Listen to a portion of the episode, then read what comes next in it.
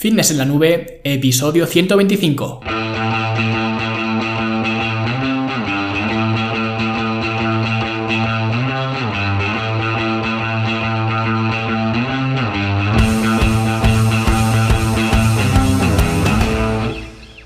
Un viernes más aquí a vuestro podcast A Fitness en la Nube, donde hablamos de fitness, de nutrición, de entrenamiento y donde cada viernes, cada semana os traigo las técnicas, los consejos, las estrategias, los trucos y como lo queráis llamar, para que construyáis un mejor físico y tengáis un estilo de vida más activo y más saludable. Hoy vamos a hablar de un tema que, bueno, me gusta bastante porque están muy de moda, ¿vale? Realmente no me gusta el, contexto de estos eh, retos de 21 días, ¿no? Como veremos ahora, pero eh, sí que me gusta un poco la lógica que tiene la gente cuando, cuando lo sigue. Así que vamos a hablar un poquito de estos eh, retos de, de 21 días, ¿vale? Pero antes...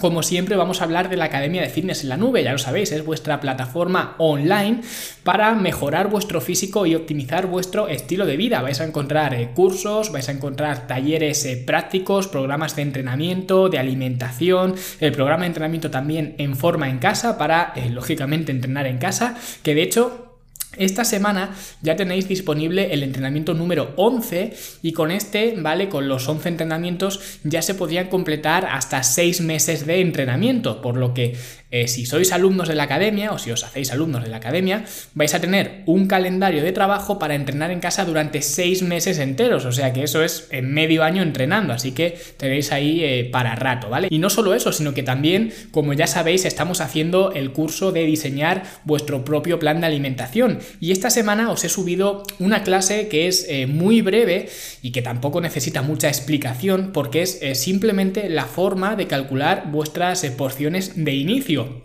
Ya sabéis que os estoy enseñando el sistema de porciones, que es un sistema propio que utilizo para crear planes de alimentación y que funciona muy bien y en esta clase eh, lo que hago es eh, prepararos, o os he preparado dos calculadoras, una es para hombres y otra es para mujeres, donde pues simplemente escribís eh, vuestra altura y vuestro peso y ya eso os calcula directamente las porciones de cada categoría que tenéis que, comer. Así que como veis es muy simple, muy sencillo. Como sabéis a mí me gusta hacer las cosas que sean pues lo más simple posible, así que en este caso simplemente con vuestra altura y vuestro peso ya os dice las porciones de cada categoría que debéis de eh, comer. Y esta calculadora que he hecho, que la he hecho eh, yo simplemente para calcular un punto de partida de las porciones. Es decir, no toma en cuenta eh, que sea un periodo de volumen, de definición, ni historias de estas. Simplemente es un punto de partida y a partir de ahí, como iremos viendo en las siguientes clases, eh, que vendrán en las siguientes semanas ¿no? del curso, pues ajustaremos el número de porciones que nos han salido en función de nuestro biofeedback y de cómo nos eh, vayamos eh, sintiendo y de los avances que vayamos viendo. Porque como os he dicho muchas veces, los Excel y las eh, calculadoras están muy bien para estimar un punto de partida, un punto de origen, pero más allá de eso, lo que determina los ajustes y lo que indica pues el camino a seguir, digamos, es nuestro propio cuerpo y no ningún Excel ni ninguna calculadora. Así que en esta clase os enseño a calcular ese punto de partida.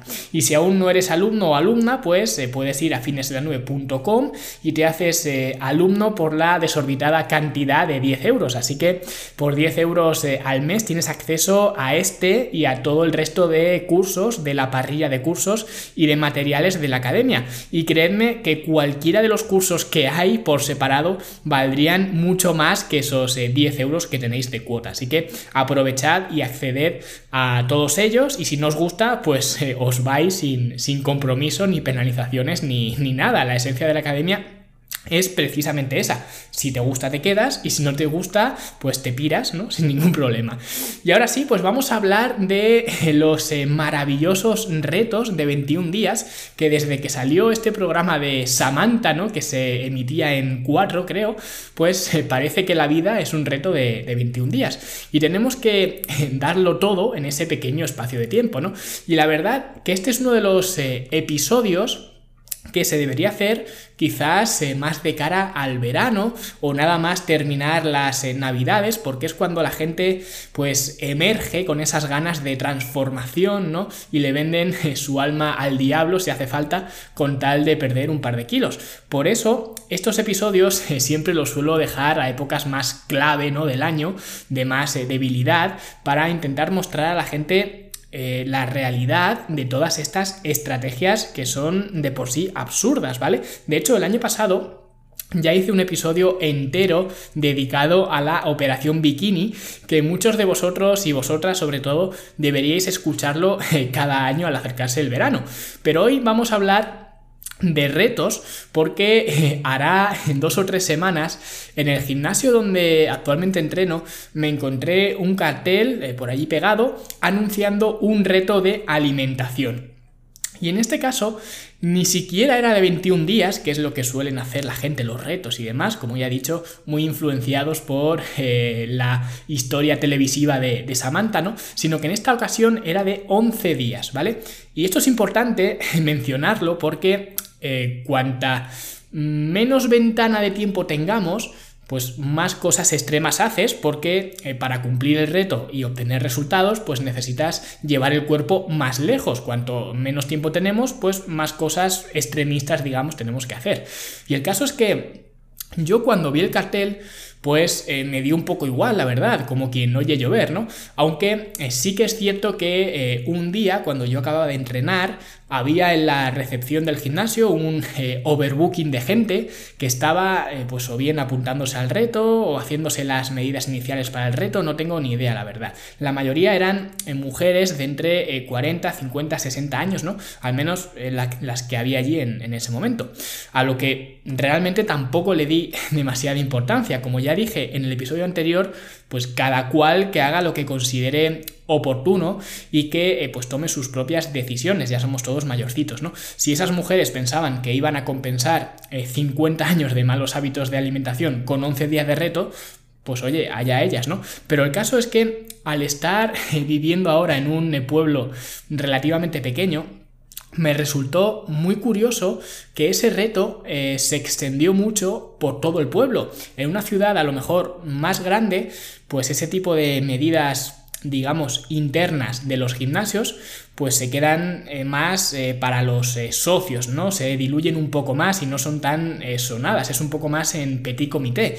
Pero a lo largo de ese reto de, de 11 días, que me supongo que ya habrá terminado, pues yo me di cuenta de que todo el pueblo o la mayoría del pueblo conocía el reto. Y cuando te juntas con otra gente que son del pueblo, pues te das cuenta de que o bien son ellos los que están apuntados, están haciendo el reto, o bien conocen a un amigo o familiar que está haciendo el reto, por lo que al final eh, todo el mundo conocía este reto. Y sinceramente no voy a hablar de este reto concreto de 11 días porque ni siquiera conozco en lo que consiste. Lo único que sé es que, eh, como no, se utilizaban eh, protocolos de ayuno intermitente, pero no un ayuno intermitente digamos, al uso, sino ayunos intermitentes que se van eh, rotando. Pues eh, digamos que un día eh, te saltas el desayuno, pero al día siguiente pues tienes que saltarte la comida del mediodía, al día siguiente te tienes que saltar la cena y cosas así, pues sueltas, ¿no? Salteadas. Es como en los turnos de los bomberos, ¿no? Que un día vas de mañanas, otro día de tardes, otro día de noches, ¿no? Y estos métodos tan novedosos, entre comillas, ¿vale? Pues eh, traían eh, mucha conversación en las reuniones eh, familiares, ¿no? Porque unos decían que eso no era sano, otros decían que sí que era sanísimo, porque hacer las cosas así, estas raras de saltarse comidas alternas, pues era algo muy natural y era pues el mejor camino para perder grasa, que es el, típico discurso de los que siguen a muerte protocolos de, de ayuno intermitente, ¿no? Y luego había otros que estaban un poco en el medio, ¿vale? Que decían, pues que era sano, pero solo, solo para un rato, ¿no? Que por eso el reto duraba 11 días, porque era algo que se podía hacer durante un tiempo, que no pasaba nada, pero no se podía hacer para siempre porque eh, si lo seguías haciendo pues eso ya era malo, ¿no?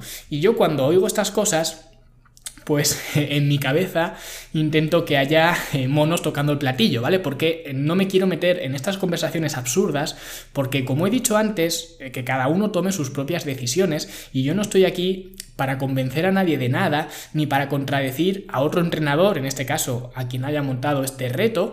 Si me preguntan, pues daré mi opinión, pero si no, eh, pues yo me la guardo para mí, o como en este caso, la comparto aquí en el podcast, ¿no? Pero ya está, no voy a meterme en lo que tiene que hacer nadie, ni en orientar a nadie, ni intentar convencer a nadie. Porque eso de dar eh, mítines para convencer a la gente no vale de nada porque eh, quien cree que es sano lo va a seguir creyendo. Quien cree que no lo es, pues lo va a seguir creyendo. Y quien cree que es eh, sano para un rato, pues lo va a seguir creyendo. En esas conversaciones realmente en el fondo de, de, las personas, de todos, solo se busca la validación y buscar pues esos aliados o gente que, que opine igual que tú. Aunque me hacía mucha gracia sobre todo la postura esta de en medio, ¿no? De que es sano pero solo para un rato, ¿vale? Porque yo pensaba, bueno, si algo es sano para 11 días, ¿por qué no va a ser sano hacerlo siempre? Es como si digo, comer una manzana al día es sano pero solo durante una semana. Si lo haces más tiempo, pues eh, ya no es sano.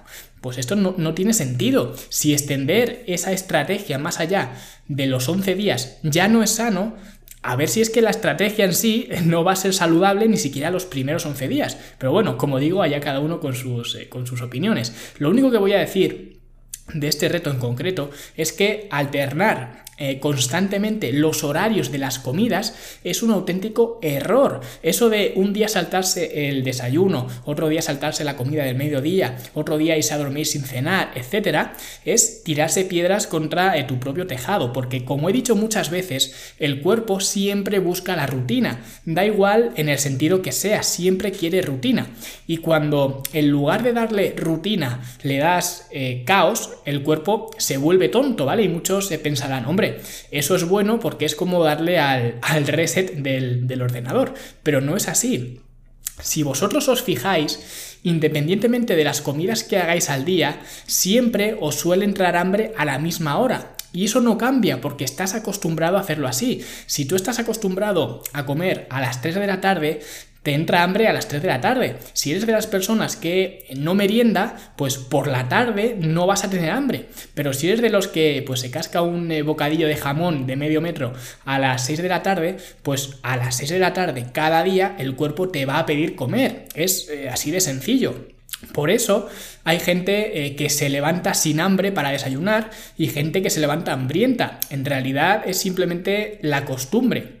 Y si la persona que no desayuna nunca eh, pues tú empiezas a darle una comida al principio pequeña en el desayuno y progresivamente le vas aumentando la cantidad, pues esa persona acabará levantándose con hambre y con ganas de desayunar, porque es a lo que le estás eh, acostumbrando el cuerpo. Y yo recuerdo cuando estaba en, Irlanda, pues estaba trabajando en una oficina en el que el único español pues era yo, los demás eran todo eh, franceses. Y allí en Francia, pues la comida que nosotros hacemos al mediodía, ellos la hacen antes que nosotros y siempre pues a las doce y media, a la una, mis eh, compañeros franceses pues salían a comer. Y cuando ya faltaban diez minutos para irse, pues estaban diciendo que qué hambre tenían, ¿no? Y yo hasta las dos de la tarde pues no tenía hambre. ¿Por qué? Por mi metabolismo, eh, por eh, los metabolismos de los eh, franceses, pues no era por eso, era simplemente por las costumbres. Y después de esta historia de los franceses, lo que quería decir es que eh, analicéis vosotros mismos esta estrategia en concreto de ir rotando las comidas eh, que te vas saltando, a ver si esto tiene sentido. Porque al final lo que va a pasar es que vas a tener hambre a unas horas en las que nunca la has tenido. Porque esa es otra. Eh, lo que anunciaba el, cartel del reto que, que, yo vi, pues era que era un reto para crear unos hábitos saludables. Ahora, explícame a mí cómo vas a crear un hábito de algo si cada día haces una cosa distinta. Yo ya no me meto en si es o no saludable. Un hábito eh, puede ser comerse una pizza eh, cada día. ¿Eso es saludable? ¿No es saludable? Pues oye, allá cada cual. Pero lo que está claro es que si yo quiero coger el hábito de comer pizza y lo que hago es comerme un día eh, la pizza para cenar, luego estoy dos días sin comer pizza, luego me como una pizza dos veces al día, luego me tiro tres semanas sin comer pizza, pues eso no va a construir ningún hábito porque no hay constancia, no hay eh, repetición. Y yo lo he dicho muchas veces, para crear un hábito tienes que crear repetición, tienes que hacer lo mismo una y otra vez, aunque no suene eh, especialmente apetecible. Y es así, porque eh, queda muy bonito poner en un cartel que vas a enseñar hábitos saludables. Y eso a la gente le encanta. Pero luego realmente no quieren crear hábitos porque los hábitos son aburridos, son en esencia aburridos. Crear un hábito es hacer lo mismo una y otra vez. Y eso la gente no lo quiere. Por eso algunos entrenadores tienen que usar técnicas tan basura como estas, ¿no? De eh, cada día hacer una cosa distinta para que la gente se entretenga. Que yo muchas veces lo pienso. Lo que pienso es, eh, bueno, ¿tú qué quieres? ¿Entretenerte y divertirte como en el patio de un colegio o quieres eh, mejorar tu físico y tu estilo de vida? Pues seguramente a estas preguntas todo el mundo diría que no, que yo quiero mejorar mi físico y mi estilo de vida. Pero luego, a la hora de la verdad, no queremos hacer lo que tenemos que hacer, preferimos pues confiar en estos retos de, de 11 días o de 21 días, ¿no? Me da lo mismo. Y de hecho, hoy os pretendía hablar no de este reto concreto que os he mencionado, principalmente porque tampoco lo conozco en profundidad, solo conozco lo que os he comentado de los saltos estos de las comidas y demás, que es lo que pues se escucha en, alguna reunión familiar de gente que lo estaba haciendo y tal, y gracias a Dios que no conozco nada más, porque si no seguramente pues me iba a dar una, una embolia, ¿no?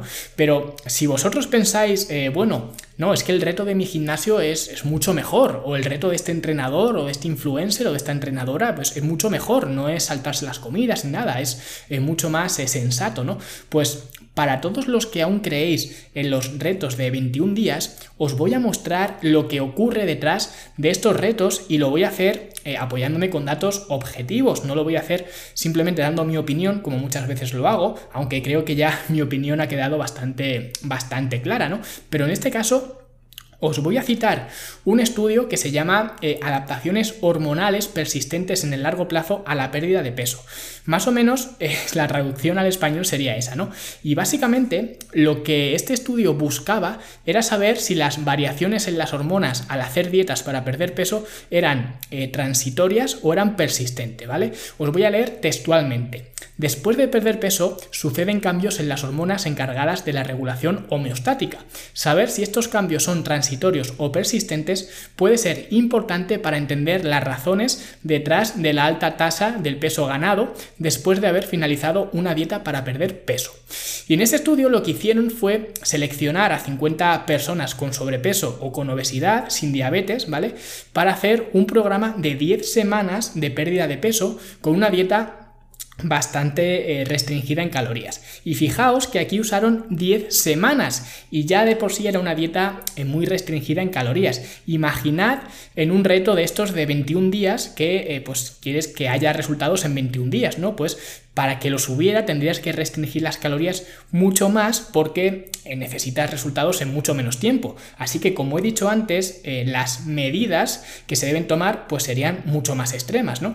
Y luego aquí lo que hicieron fue eh, medir el nivel de ciertas hormonas involucradas en la pérdida de peso, especialmente la leptina y la grelina, que son de las que hablaremos ahora, aunque también en el estudio controlaron algunas otras.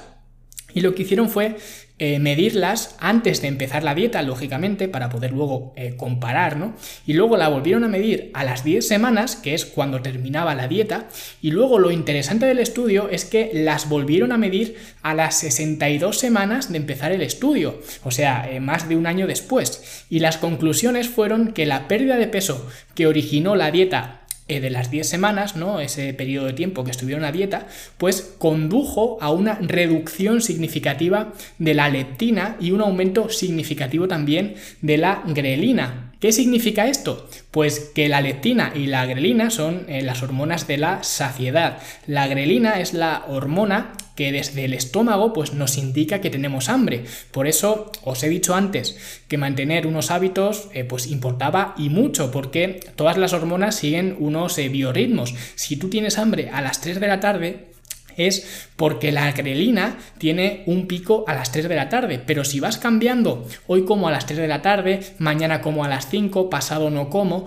pues eh, vuelves eh, gilipollas a la grelina, ¿no? Dicho así mal y pronto. Y en este caso, después de las 10 eh, semanas de dieta, hubo un aumento significativo de la grelina, acompañado, como os he dicho, también de una disminución significativa de la leptina. Y la leptina trabaja en equilibrio con la grelina, porque es la hormona de la saciedad nos indica cuando estamos saciados. Si la leptina es más alta, eso nos indica que estamos saciados y por tanto pues ya dejamos de comer porque ya no tenemos más hambre.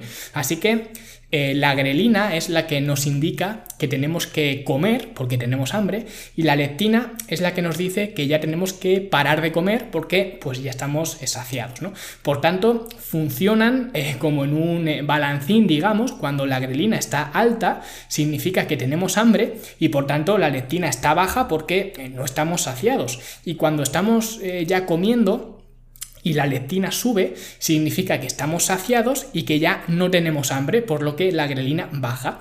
Y lo que hicieron en este estudio fue hacer las 10 semanas y en esas 10 semanas, si algún paciente había llegado a perder el 10% de su peso corporal, pues se le cambiaba la dieta para que fuera una dieta de mantenimiento hasta que finalizaran las 10 semanas. Por lo que el límite máximo, lo que se buscaba, era eh, perder el 10% del peso corporal. Y esto es importante porque de alguna forma se limitó el peso que se podría perder para luego comprobar qué ocurría con las hormonas y que el peso perdido pues fuera similar, ¿no? O más o menos el 10% en, todos eh, los, pacientes para luego poder eh, comparar, ¿no? Y cuando terminaron las 10 semanas no les soltaron en la jungla en plan, venga, ya podéis iros, podéis comer lo que os dé la gana y ya está. Sino que después de las 10 semanas tuvieron eh, pues como unas asesorías, unas charlas eh, formativas o como queráis eh, llamarlos, por nutricionistas, donde los nutricionistas les explicaban y también se lo daban por escrito lo que tenían que hacer para mantener ese peso que habían conseguido en esas 10 semanas. O en otras palabras, eso es justo lo que anunciaba el cartel del gimnasio, crear unos hábitos nutricionales. Eso es lo que se les daba a esta gente después de las 10 eh, semanas de, de dieta para que pudieran mantener lo que habían conseguido. Sin embargo, los niveles de grelina y de leptina no volvieron a la normalidad una vez que habían acabado las 10 semanas, sino que la grelina aumentó y la leptina bajó con respecto a las eh, cantidades que se tomaron antes de empezar este estudio y siguieron eh, pues, eh, con esta dinámica después de las 62 semanas, lo que quiere decir que las consecuencias de una dieta de 10 semanas siguen persistiendo aun cuando pasan 62 semanas. Y esto es, eh, como os he dicho, más de un año después, ¿vale? Un año y 10 semanas. Y acabas la dieta en una situación donde, uno, tienes eh, más hambre porque estás eh, segregando más grelina continuamente, entonces tienes más hambre. Y dos, te sacias menos porque segregas menos leptina. Y esto, pues lógicamente te hace que comas aún más que antes de comenzar la dieta y por tanto que vuelvas a ganar el peso que perdiste y algunos kilos más eh, extra, ¿no? Digamos. Y lo que hacen estos retos es glorificar las ventajas eh, del corto plazo de la pérdida de peso, porque por ejemplo, en este estudio los eh, participantes sí que perdieron peso, ya os he dicho, que como mucho el 10% de su peso inicial, pero todos, menos 7 participantes, perdieron ese 10%, o sea que todos perdieron peso. Entonces, en estos retos de 21 días o de 6 semanas o de 8 semanas, eh, me da exactamente igual, ¿vale? Pues se glorifica la pérdida de peso inicial a costa de las consecuencias hormonales en el largo plazo eh, de hacerle eso a tu cuerpo, ¿vale? Porque esto es lo que sería el daño metabólico, que mucha gente dice que no existe, y realmente, dependiendo de lo que entendamos por daño metabólico, podríamos decir que existe o no existe. Para mí, esto es un daño metabólico porque estás poniendo al cuerpo en una situación de desventaja con respecto a cómo estaba en un inicio, ¿no? Y lo haces además de forma voluntaria. Entonces, para mí, esto sí que se podría considerar como eh, daño metabólico. Así que ya para acabar, os voy a citar pues otro par de párrafos del estudio. El primero es el de la conclusión, que dice así, un año después de la pérdida de peso inicial, los eh, niveles de las hormonas mediadoras del apetito que incentivan la pérdida de peso no regresaron a los niveles registrados antes de iniciar la pérdida de peso. Estrategias a largo plazo pueden ser necesarias para prevenir la vuelta a la obesidad.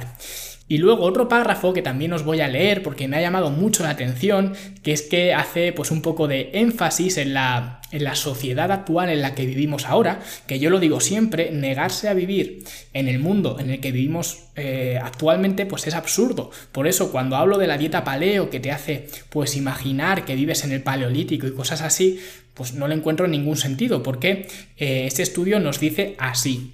Cogiendo todo esto, los resultados indican que en personas obesas que han perdido peso, los múltiples mecanismos compensatorios que incentivan la ganancia de peso deben ser eh, superados durante al menos un año para poder mantener la pérdida de peso. Estos mecanismos supondrían una ventaja para una persona delgada en un entorno donde la comida escaseara, pero en un entorno en el que los alimentos con una gran densidad calórica son tan abundantes y donde la actividad física ya no es necesaria para sobrevivir, el alto índice de rebote no es para nada sorprendente. Así que fijaos lo que ocurre un año después de estas eh, locuras que hace la gente con tal de perder unos cuantos kilos para irse de vacaciones o para una boda o para lo que sea. Por lo que la próxima vez cuando os animen a hacer un reto de estos, no penséis en el corto plazo, sino pensad en el largo plazo, porque cuando os apuntáis a un reto de estos de 11 días o de 21 días o de 90 días, en realidad no os estáis apuntando a un reto para adelgazar en 21 días, sin saberlo, os estáis apuntando a un reto para no engordar en un año, porque como alguna vez os he dicho, cuida de tu cuerpo y tu cuerpo responderá, fuerza tu cuerpo y tu cuerpo reaccionará, ¿vale? Así que eh, no quiero comentaros ya eh, nada más, espero que os haya resultado interesante este episodio, compartidlo con todos los eh, fanáticos de los retos para que vean lo que realmente eh, a lo que realmente se están apuntando sin ni siquiera saberlo. Y si os ha gustado pues eh, qué menos que una valoración de 5 estrellas en iTunes un comentario y un me gusta en iBox en YouTube en Spotify y donde sea que me estéis eh, escuchando no y nosotros pues como siempre nos escuchamos la semana que viene. Hasta luego